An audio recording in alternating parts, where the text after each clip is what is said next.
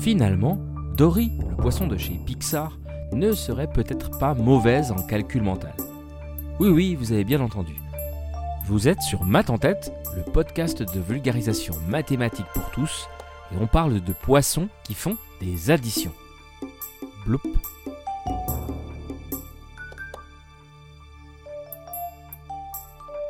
Selon une étude allemande publiée dans la revue Scientific Reports du 31 mars 2022, deux espèces de poissons, les zébrés mbuna et les raies pastenag d'Amérique du Sud, peuvent réaliser des additions et des soustractions de petits nombres, compris entre 1 et 5. À un jour près, on aurait pu croire à un poisson d'avril, mais non. Alors évidemment, ces poissons n'ont pas appris à parler pour l'occasion, ni n'ont eu d'ardoise magique pour afficher les résultats. Du coup, comment ça se passe? Plusieurs études avaient déjà montré, il y a des années de cela, que les poissons pouvaient faire la nuance entre des nombres très élevés et d'autres bien plus faibles. Mais il n'était pas clair qu'ils pouvaient effectuer des tâches mentales pour additionner et soustraire des nombres les uns des autres. C'est là qu'entre en scène Vera Schlüssel, une chercheuse allemande de l'université de Bonn. Elle et ses collègues ont conçu des tests pour déterminer si les raies Pastenag et les zèbres Mbuna pouvaient ajouter ou soustraire une valeur numérique de 1 à des nombres entre 1 et 5.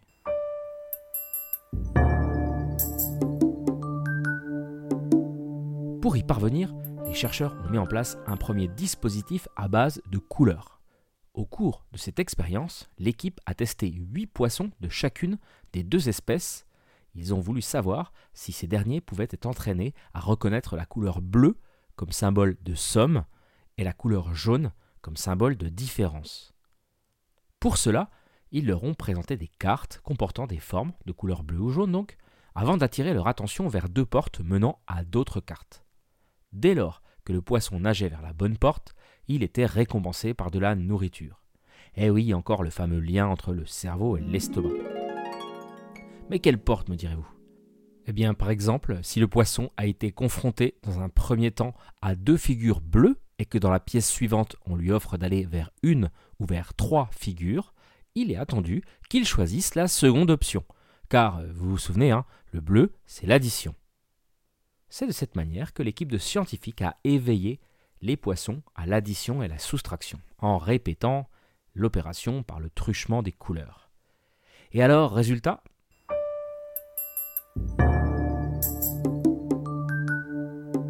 Une fois le principe assimilé, les poissons ont été confrontés à un test où ils devaient faire un choix entre trois figures différentes. Et les résultats s'avèrent concluants.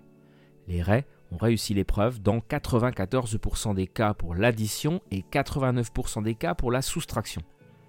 Les Mbuna zébrés sont eux aussi globalement en réussite avec 78% de bonnes réponses pour l'addition et 69% pour la soustraction.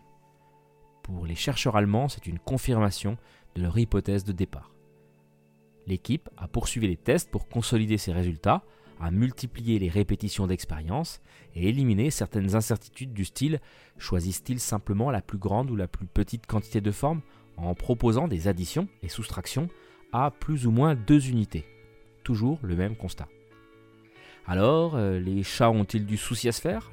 Les poissons vont-ils bientôt dominer le monde? Plus sérieusement, est-ce un cas animalier isolé? Eh bien, pas vraiment.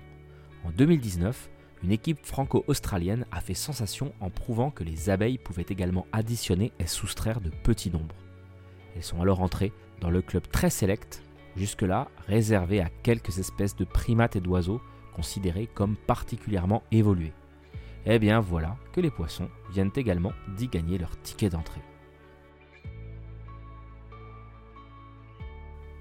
Du coup, malgré la croyance populaire, l'expression avoir une mémoire de poisson rouge pourrait finalement ne pas être si péjoratif que ça. Mais d'ailleurs, d'où ça vient cet adage? Parce que bon, des études ont montré qu'on pouvait éduquer des poissons à réagir à des stimuli liés à la nourriture et qu'ils en gardaient le souvenir pendant des mois. Cette expression, mémoire de poisson rouge, repose sur l'idée reçue que la mémoire d'un poisson rouge n'excéderait pas les trois secondes. Mais pourquoi? Hmm, Peut-être pour se déculpabiliser de mettre Bubule dans un tout petit bocal à tourner toute la journée, sans compagnon? Bah oui, quand on n'a pas de mémoire, on ne voit pas son malheur, non?